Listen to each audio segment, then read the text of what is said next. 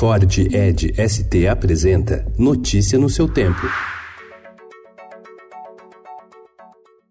Olá, sejam bem-vindos. Hoje é quarta-feira, dia 23 de outubro de 2019. Eu sou Adriana Simino, ao meu lado, Alessandra Romano. E estes são os principais destaques do jornal Estado de São Paulo.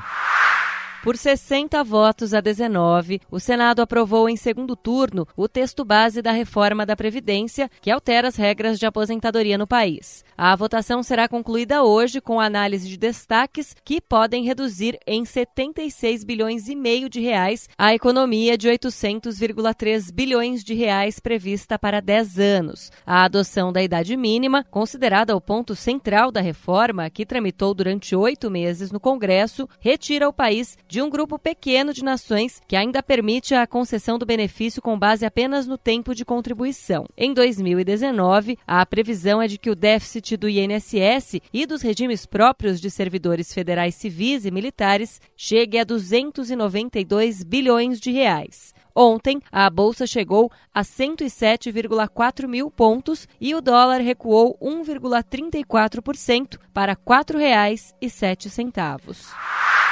O presidente Jair Bolsonaro afirmou que poderá indicar o diplomata Nestor Forster para assumir a embaixada nos Estados Unidos, caso Eduardo desista do posto. Forster é ligado ao escritor Olavo de Carvalho. Comandante da Marinha compara óleo a bombardeio. A Assembleia Legislativa do Rio de Janeiro manda soltar cinco deputados presos. Contagem lenta de votos na Bolívia não permitia saber ontem se haverá segundo turno entre Evo Morales, acusado de fraude, e Carlos Mesa. Protestos se espalharam pelo país. OEA vai debater a crise.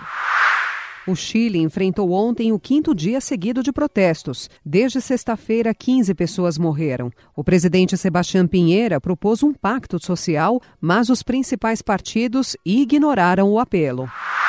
Com jeito de cinema, novela Amor de Mãe da Globo terá a direção de José Luiz Vilamarim. Pancada na cabeça. Aumento nos casos de concussão preocupa CBF. Notícia no seu tempo. É um oferecimento de Ford Edge ST, o SUV que coloca performance na sua rotina até na hora de você se informar.